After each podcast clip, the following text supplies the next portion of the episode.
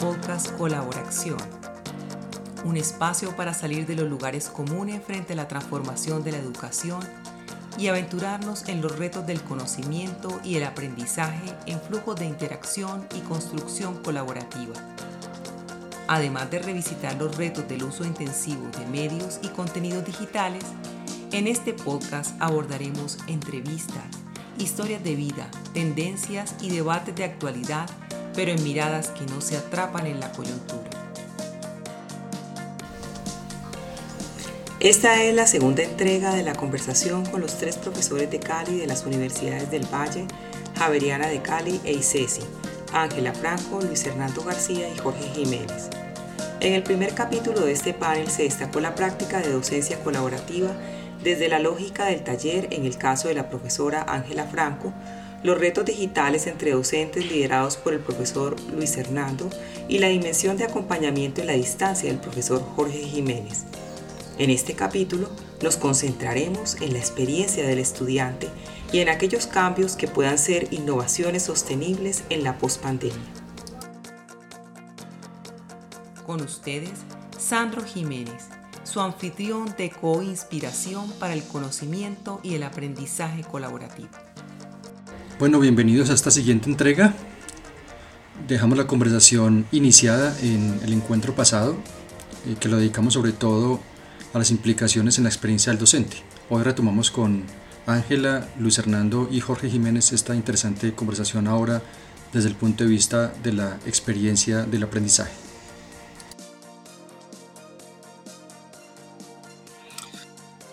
Luis, yo voy a tomar desde ahí eh, para pasar a la segunda pregunta y es el ¿qué de esto que se ha hecho distinto comporta algún nivel de innovación y qué de eso, como ustedes lo han dicho y mencionado ya, realmente llegó para quedarse, pero sobre todo desde el punto de vista de la experiencia del estudiante.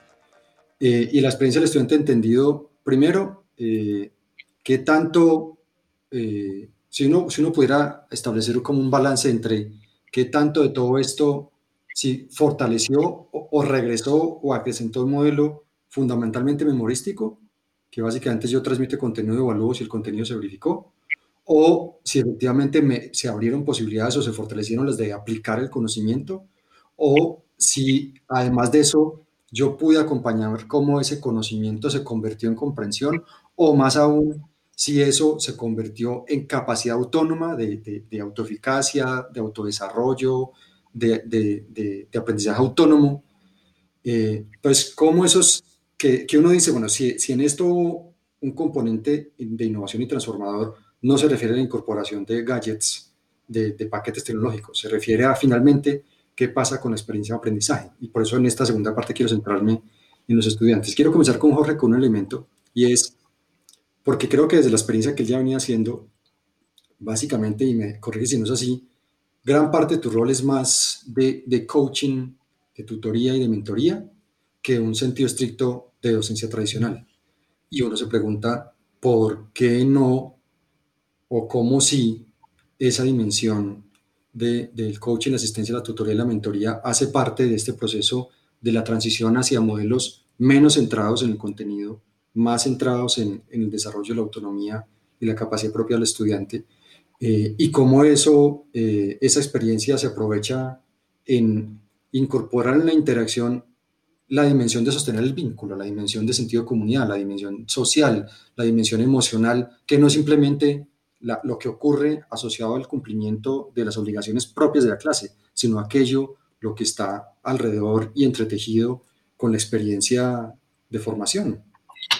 Bueno, mira, eh, hay algo que incluso desde antes de la, de la, pandemia yo pude percibir y que ahora con lo que le escucho decir a los profesores y a los mismos estudiantes, por supuesto, lo, lo que yo creo que vamos a enfrentar cuando termine la, cuando termine la, cuarentena o cuando termine pues, las restricciones de, de, poder eh, estar en, el, en, la universidad físicamente, es que la gente se acostumbró a, a, a, trabajar en la casa y a no tener que, bueno, yo diría más que eso, no tener que ir, no tener que transportarse a la universidad, por ejemplo. Eh, yo O sea, el, el, el, impacto cuando las personas tengan que volver a subirse, y en esos días no sé con quién lo hablamos, no recuerdo, el impacto para las personas de tener que volver a montarse en el bus o tener que volver a meterse en el trancón va a ser muy, muy fuerte, porque, porque es que, eh, primero, pues lo, lo, que eso significa de, incomodidad, pero también el rendimiento del tiempo. O sea, las personas ya, o sea, todo, el, todo el estar en la casa, bueno, lo que pasa es que también hay otro problema y es que a veces las personas, o lo que cuentan algunas personas es que también el, el trabajar desde la casa no ha permitido esos puntos de, de, quiebre del trabajo y el descanso. Entonces muchas veces las personas han alargado el tiempo de trabajo por lo que no tienen que salir de la oficina para ir a la casa. Pero, pero yo creo que ese es una primera, un, primer punto que, que, va a ser muy importante para que las personas quieran al menos eh, una reducción en la presencialidad en la universidad, es lo que yo diría. Puede que no sea total. Y algunos ya, pues en, el caso de, de, personas que conocemos, que ya, ya volvieron a la universidad presencialmente, eh, ha sido parcial y eso les ha, a los muchachos les ha parecido bueno. Pero el, otro punto es pues, algo que tú creo que mencionaste desde el principio y es la interacción.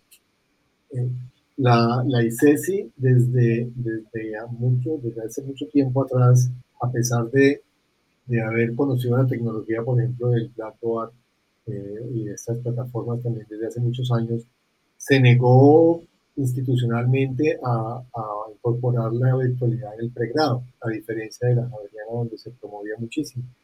Eh, y, yo, creo que la ICESI tenía una gran ventaja y era el modelo pedagógico, que era, en mi opinión, mucho más eh, propicio para la virtualidad.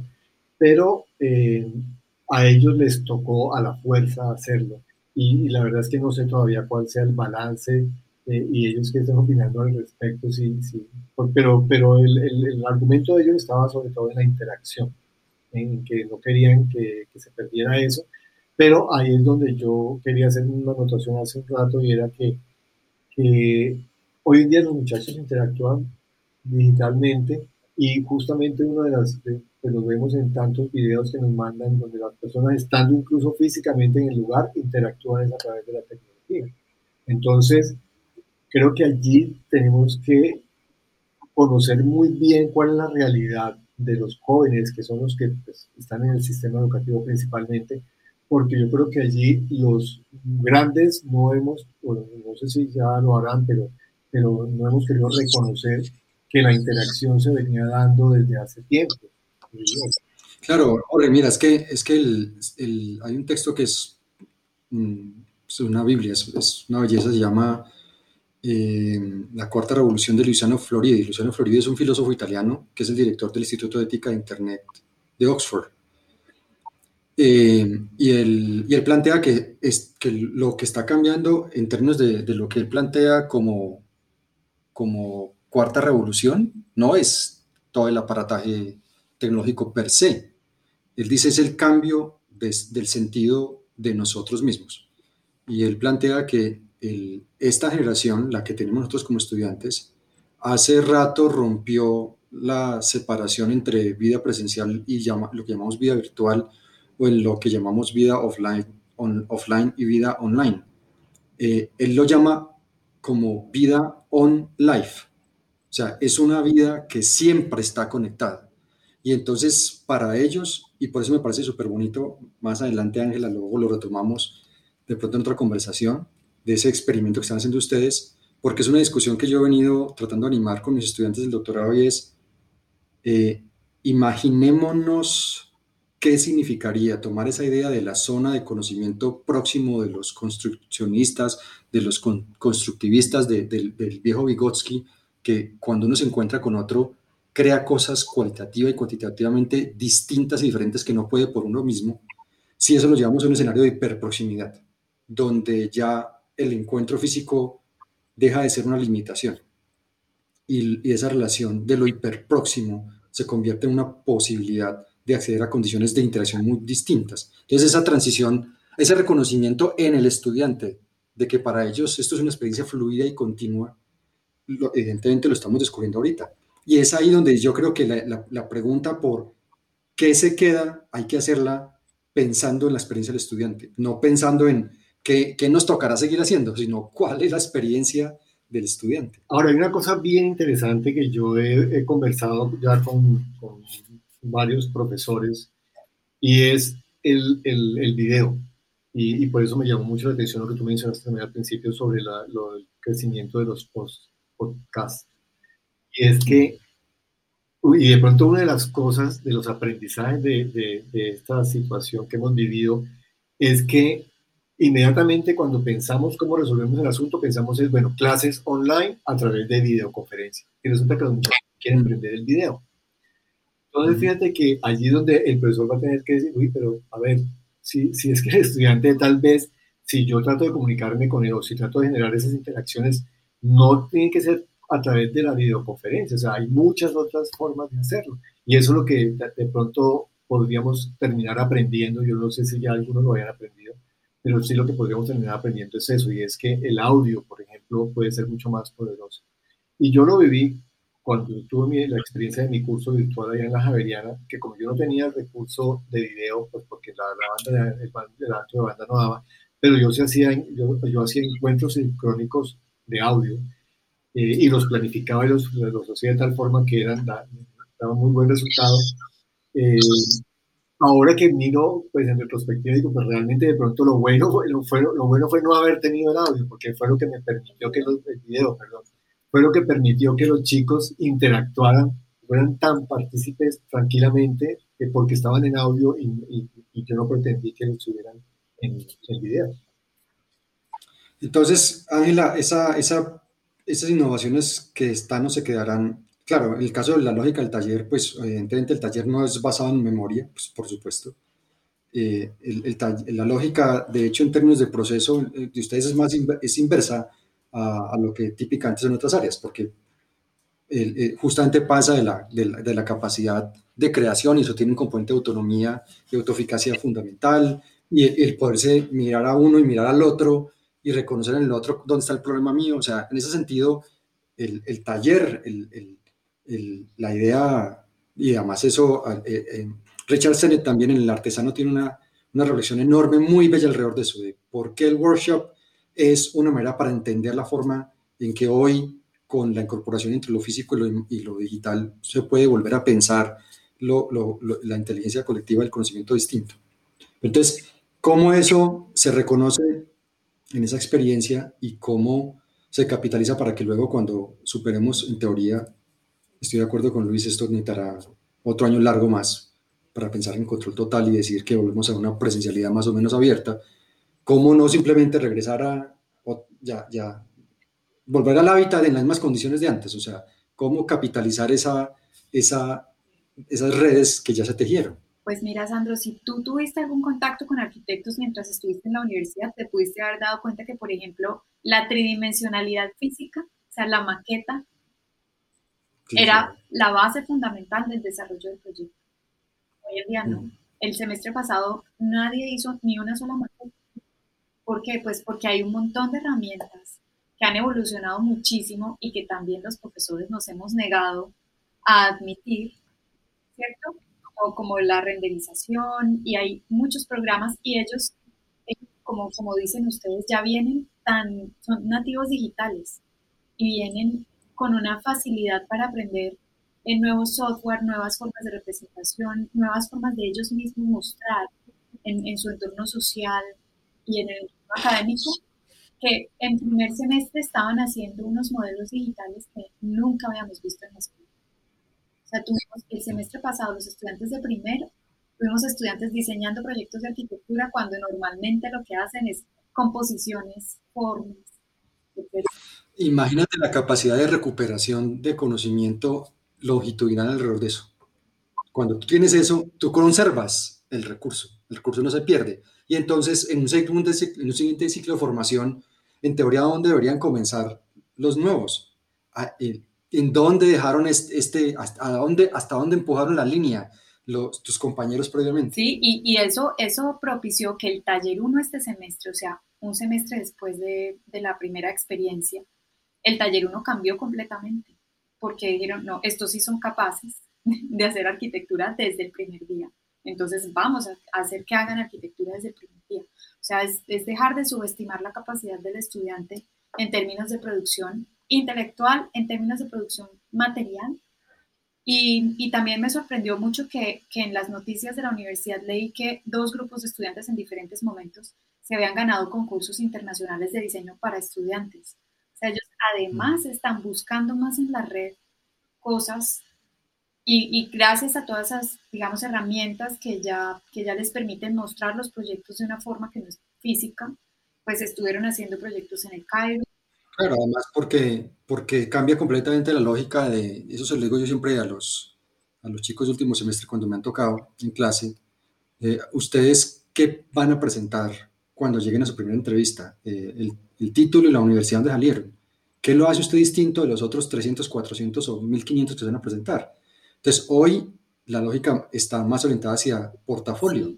Entonces, muéstrame tu portafolio, tu trayectoria, tu, tus gestos. Y claro, evidentemente eso en el mundo analógico no se puede acumular, no se puede compartir. Luis, y, y, si yo dijera entonces la, la, administración que tiene esta tendencia tanto a seguir gurús, entonces tiende a, a, a pensar deductivamente del gurú hacia abajo. Entonces yo me aprendo el gurú y luego veo a ver si la realidad se me aplica o cómo, lo, o cómo, cómo esta lógica cambió ahora. Yo, pues mira, cuando, cuando yo me pongo en términos de pedagogía, eh, por supuesto nosotros partimos de modelos establecidos. Entonces de ahí pues eh, uno podría decir el modelo de, póngale el nombre que quiera, tanto en economía como en contaduría, como en administración, siempre hay como un, un, un, un modelo y, y, y, el modelo a seguir, pues son los modelos que enseñan. Son procesos siempre, siempre que implica, eh, sobre todo en administración, los ciclos de, de, de procesos, ¿no? De, que hay un antes y un después. Y, eh, hombre, la esencia de, lo que te pasó en, en primer semestre, Angelita, que era que los muchachos sí podían, el paradigma nuestro era los estudiantes no pueden manejar casos en pregrado, casos de estudio. Es el paradigma. No pueden. Eh, y no pueden los casos de 15 o 20 o 30 hojas, que son los que usamos en el MBA. No, no pueden porque, pues, a ver, son niñitos. Ese es el, ese es el principio. Eh, pero, eh, digamos, yo ya venía utilizando noticias de prensa para que esos modelos pues los eh, asociaran, ¿no? Que, logren identificar, entonces si estamos hablando eh, un modelo de competencia, entonces, eh, y, y, tengo el caso pues de los ingenios del valle, cuando son sancionados por no competir, entonces, digamos, ese, e, ese tipo de contrastes. Pero el semestre anterior, que fue el semestre completo, virtual, digamos así, yo lo hacer todo en casos, todo.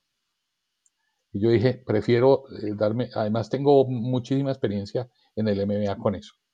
Entonces, eh, y, no solo en el MBA, sino eh, maestría en administración de salud, maestría en ingeniería, en fin, pero, pero digamos a nivel de maestría lo, lo he usado mucho. Claro, la exigencia es distinta, pero el caso es un medio muy importante. El caso, el simulador. Entonces, no te voy a decir que la innovación universitaria sea la innovación universitaria es que realmente está usando lo que se tenía que haber usado desde hace mucho rato, digamos. Yo, yo cuando estudié en WOC, estaba haciendo ahorita cuentas como yo me gradué en 2007, eh, en, el doctorado que yo me mantuve se llama Sociedad de la Información y el Conocimiento. Claro, eso era esoterismo ¿no? en la época. ¿eh? Eh, y, y, y, mis dos áreas de énfasis fueron e-business e e-learning. Entonces ahí está, pues. Y, y, todo lo que, digamos, está sucediendo, pues es algo que debía haber sucedido hace mucho rato, según lo que yo estudié. Y, y, yo todavía no entendía por qué no había una mayor interacción de nosotros, profesores, a través de tecnologías, porque es más, recuerdo que Jorge eh, intentábamos hacer esos grupos y tú me hablaste de Teams en un momento dado para poder hacer cosas, porque, porque yo intenté, incluso uno de los proyectos que hubo en la universidad, en mi facultad, fue lograr hacer, integrar a todos los profesores en una plataforma, no por pandemia, sino porque eh, en, específicamente en Javeriana, voy a mencionar el caso nuestro, uno es miembro del Consejo de Facultad, miembro del área de trabajo en particular en la que está, miembro del grupo más ampliado, eh, profesor, eh, es decir, los sombreros son como 8 o 10 y está en el proyecto 1, 2, 3. Entonces, cada uno de esos espacios estás trabajando con los mismos colegas, algunas veces como líderes, algunas veces, mejor dicho, algunas veces el jefe, otras veces no. Entonces, el, lo que es el trabajo colaborativo, digamos, en sí mismo. Entonces, antes de existir Teams, yo trabajábamos con grupos, intentábamos trabajar con grupos y con otras herramientas que no se daba finalmente, porque pues estábamos en el día a día. Es que, eh, cosa, Luis, y es que, que el, el, cuando hemos discutido asuntos de innovación educativa, nos hemos concentrado en, en, en la primera raíz del tema de innovación, en, la, en el IN, ¿sí? Eh, el, en el IN es el que, lo, lo que llega, que se agrega y, y que es inédito, ¿sí? Y trabajamos muy poco en el, en el corpus, y es que eh, innovación tiene que ver con la capacidad de no solamente desplegar lo nuevo, sino de incorporarlo.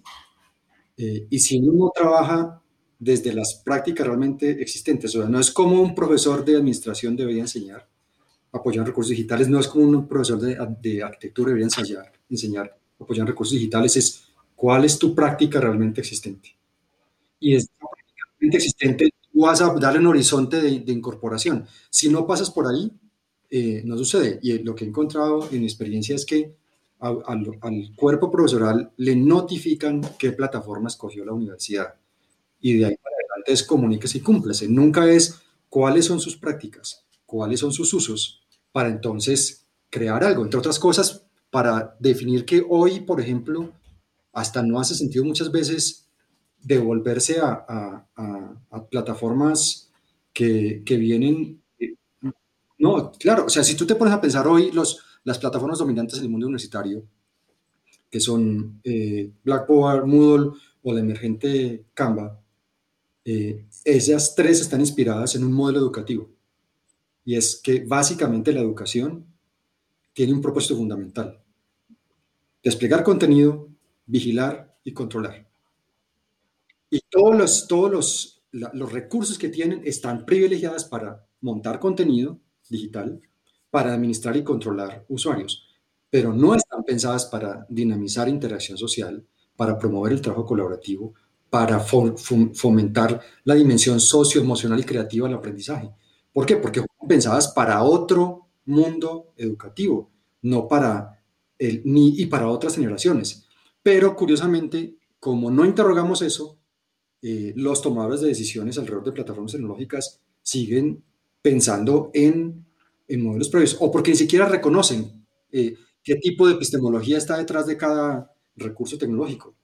Eh, entonces, sí, yo, yo, mira, yo, yo te quiero, digamos, hacer aquí un, un, un civil, aunque realmente, y, no pienso ponerme en plan de defender a nada ni a nadie, pero digamos que yo noto que la gran mayoría de cosas que nosotros, cosas, cosas, voy a cambiar la palabra cosas, la gran mayoría de prácticas pedagógicas que nosotros sabemos y creemos que debemos llevar a cabo, es posible llevarlas a cabo con las plataformas eh, existentes. En nuestra universidad, aunque Blackboard es la principal, no es la única ni es la obligatoria. Eh, digamos, en Javeriana es mucho más abierto y si alguien aparece con algo nuevo, pues sencillamente, eh, mejor dicho, aquí no, es impositivo. Lo que sí se le pide es, hombre, finalmente esto es un proceso, como decías bien, hay una promesa de valor, que es el, el aprendizaje, es decir, que el estudiante tenga una experiencia de valor. ¿Cómo la vas a prestar? Pues mira, aquí están los juguetes. Eh, claro, no tenemos, no tenemos 10 plataformas, pues, para que, ¿sí? porque, porque pues no todas, pero, pero no, no se niega, y todas las que están usándose actualmente para jugar, para todo, todas han sido incorporadas, todas han sido presentadas, todas han sido... ¿Qué pasamos? Nosotros crecimos en, el, en, en, la, en la cajita, que era que básicamente uno prendía un equipo y ese equipo traía Windows y Microsoft. y luego uno navegaba y, y, de ahí venimos todos, eh, los que hoy somos profesores. Y resulta que hoy el reto que tiene cada docente, que de, pronto ahí Ángela, si la, gestión universitaria requiere pensar eso, el reto del docente es que ya la idea de la plataforma total que te resuelve todo no existe, no existe. Entonces, ¿qué le toca a un profesor? Orquestar un ecosistema de recursos digitales que integra su práctica y, es, y, desarrollar esa habilidad, volver eso cotidiano, es donde está el gran reto. No, no, no quien le dice, esta es la única o esta es la todopoderosa, sino al final del día, porque al fin y al cabo, la, docencia a los que nos gusta tiene esa, ese gran encanto que es que después de que uno cierra la puerta anterior física y ahorita cierra el aula digital, eso es un espacio de libertad. O sea, el, el, el aula de clase bien pensada, con toda la pasión, el propósito superior, la intencionalidad del caso, es lo más parecido al encuentro clínico psicoanalítico. Y es que es uno, ¿por qué va donde el psicoanálisis, donde, el, donde el, hacer psicoanálisis? Porque va a hablar en libertad. Eh, eh, eh, desaparecen, el único que se juzga es uno mismo. Entonces, ese, en ese espacio de libertad, hoy toca pues pensarlo distinto y es ahí donde creo que el, esa combinación, digamos, de, de, las decisiones institucionales, obviamente orientadas por, por economías de escala, de recurso optimización, de pronto tendrían una posibilidad de, eh, si esto se piensa desde la práctica y, y, con la propia experiencia de los maestros, creo que tendríamos experiencias un poco más virtuosas. Si, si tú te imaginas una curva normal, ¿cierto? El ciclo típico de, de aprendizaje, los, siempre era, eh, esta no, eh, esto es lo más parecido a, a, un escalón, ¿no? Es decir, eh, tú estás en un nivel y a los pocos días tienes que subirte al otro escalón. No hay, eh, es decir, rompió con la, con la comodidad.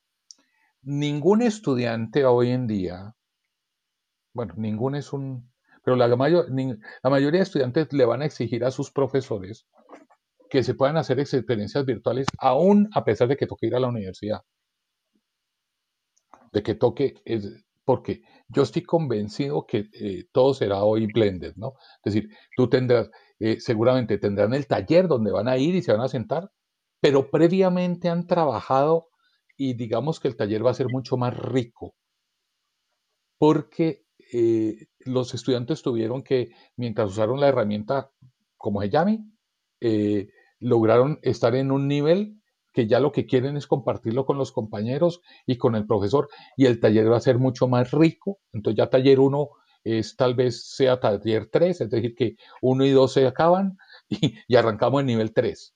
Porque lo que tú decías, eh, Sandra, en un momento dado, esto ya, a ver, esto no tenemos que empezar con, con prehistoria, esto nosotros ya, ya la, la sociedad.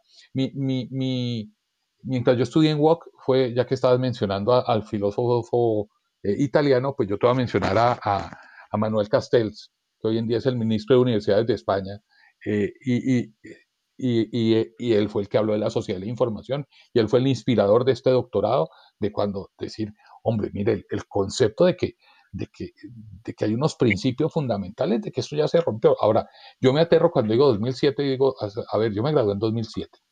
Eh, estamos fueron, han pasado cuántos, 10, 12, 13 años, y el cambio no ha sido brutal. En mí ha sido más o menos el mismo. Lo que pasa es que siempre me han visto a mí eh, como el que sabe mucho de tecnología y cómo aplicarla. Pero mis compañeros en general, como no había una exigencia de la sociedad, y cuando te digo la sociedad es, hombre, pues llegó pandemia, entonces tocó moverse a un a, a un estatus más incómodo pero entonces ya los gobiernos lo exigen, la universidad lo exige, los estudiantes lo exigen, los padres lo exigen, ahora todos tenemos que movernos porque esto no se puede detener. Entonces yo digo que la innovación está en incorporar lo que ya existe, ¿cierto? Y cada uno, como bien tú lo dices, de la manera que mejor crea que puede hacerlo, de la manera más honesta, siempre por el propósito, pues teniendo en cuenta el propósito superior, que, es la enseñanza. Y, y, nosotros los que estamos en esto y creemos en esto, pues hombre, antes había tiza, tablero y taller, hoy en día hay apps, webs y, mil juguetes para, para, hacerlo. Son otros recursos, son otros momentos, pero el propósito superior se tiene que mantener. Los que creemos en eso, eh, vamos a sobrevivir en, en, esto y los otros pues difícilmente.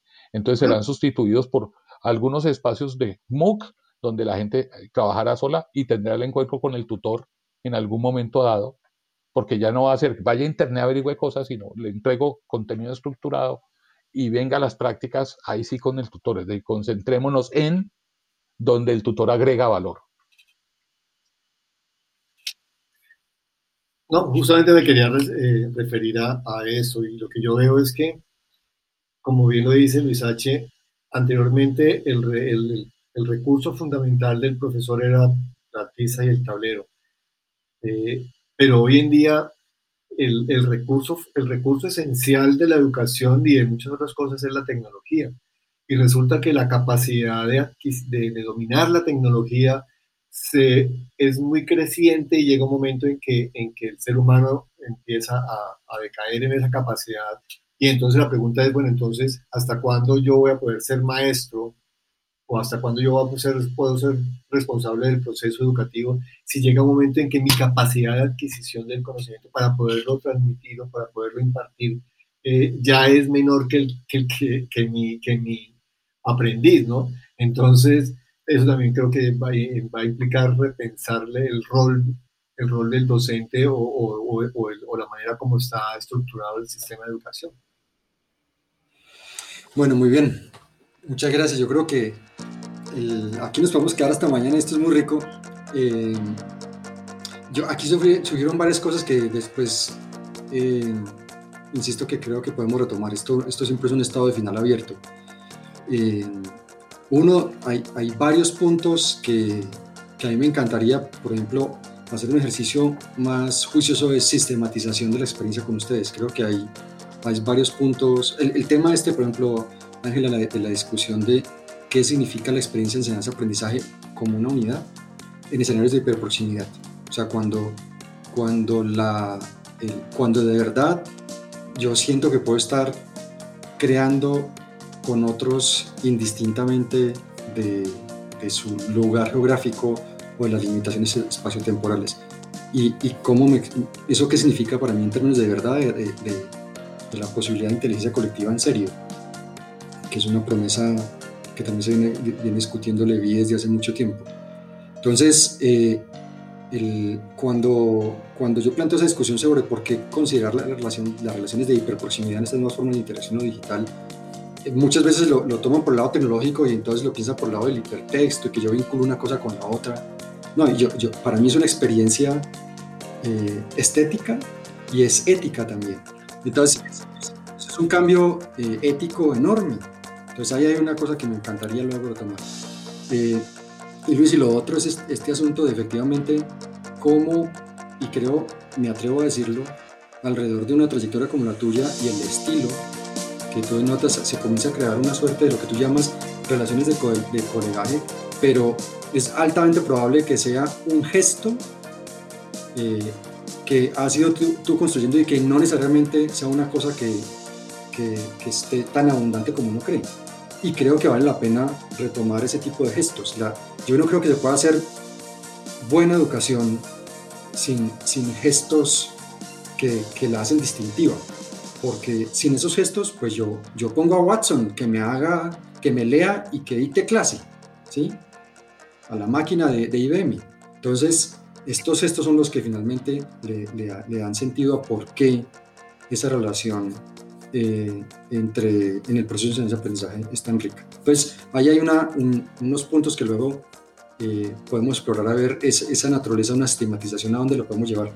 Eh, y porque, porque yo creo que esto toca, toca sacarlo de nuevo de, del canon, en el sentido de que esta discusión no puede ser una discusión cerrada de una decisión de una universidad, que no puede ser la autocomplacencia del ministerio, esto es un momento de inflexión, o sea, estamos viviendo acá, no sé, el, cuando, la transición darwiniana, o estamos viviendo mayo del 68, o, o sea, esto es, es, estamos viviendo el inicio de un nuevo mundo. Eh, y, puedo creer que nosotros eh, nos quedemos simplemente en el vagón de atrás esperando a ver o a que todo siga normal o a que alguien venga y nos ilumine. Entonces, eh, yo creo que, y creo que desde discusiones libres eh, desprevenidas y privadas, uno puede luego incidir, ¿por qué no?, en asuntos públicos. Y ahí pues con eh, Jorge también tiene como yo un vínculo viejo y bonito con, con, la gente en Canadá y ahí hay iniciativas interesantes que pueden apoyar discusiones abiertas y regionales como esta. Entonces, yo les agradezco mucho, espero que este sea el comienzo de, de posibles futuros nuevos encuentros y conversaciones. Vamos a ver a dónde, de dónde llevamos esto.